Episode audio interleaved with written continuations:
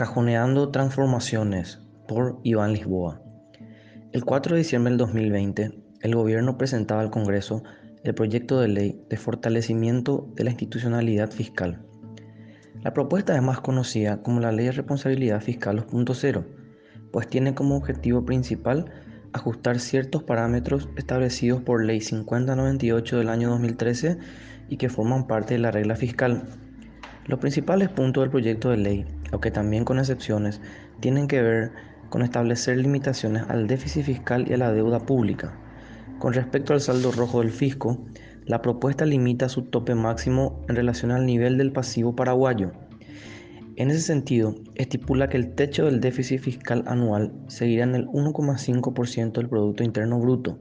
Sin embargo, señala que ese indicador no podrá superar el 1% si es que la deuda es igual o superior al 36% del PIB. En cuanto a la deuda pública, el proyecto de ley topea este ítem en el 40% del PIB, solamente 6 puntos porcentuales por encima del nivel en el que se encuentra actualmente el pasivo paraguayo.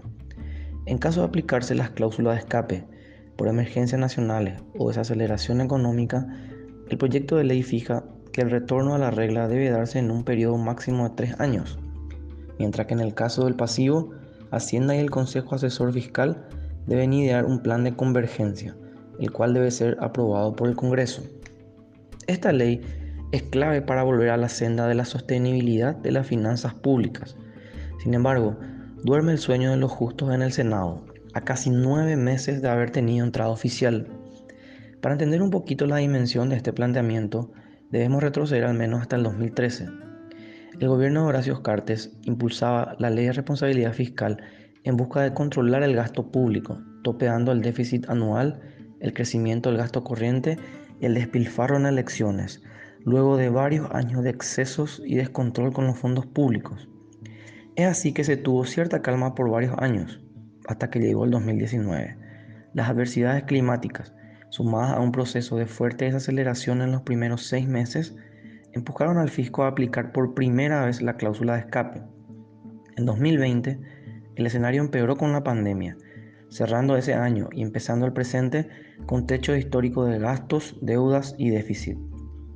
El proyecto de ley en cuestión, atendiendo a estos resultados y considerando también la preocupación manifestada por diversos actores económicos, estableció un plan de convergencia del déficit, en un periodo de cuatro años, el déficit debía volver a los niveles prepandémicos, en línea con el tope del 1,5% fijado en la Ley de Responsabilidad Fiscal.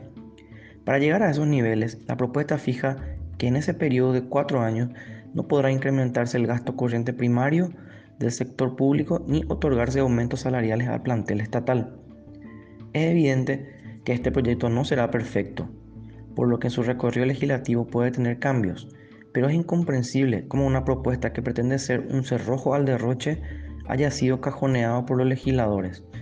Es casualidad que justamente el planteamiento haya sido cajoneado en un año electoral.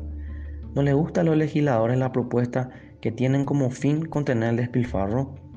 Pero esta no es la única ley que va por ese camino.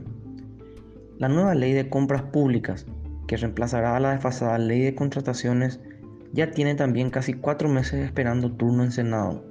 Con este proyecto, que persigue un ahorro de unos 270 millones de dólares en el próximo quinquenio, se busca mayor transparencia y control en los procesos licitatorios.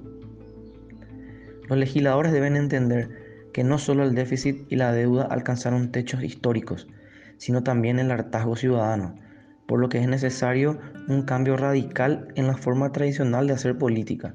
Al fin y al cabo, esto se trata del dinero público, es decir, del bolsillo de todos los ciudadanos.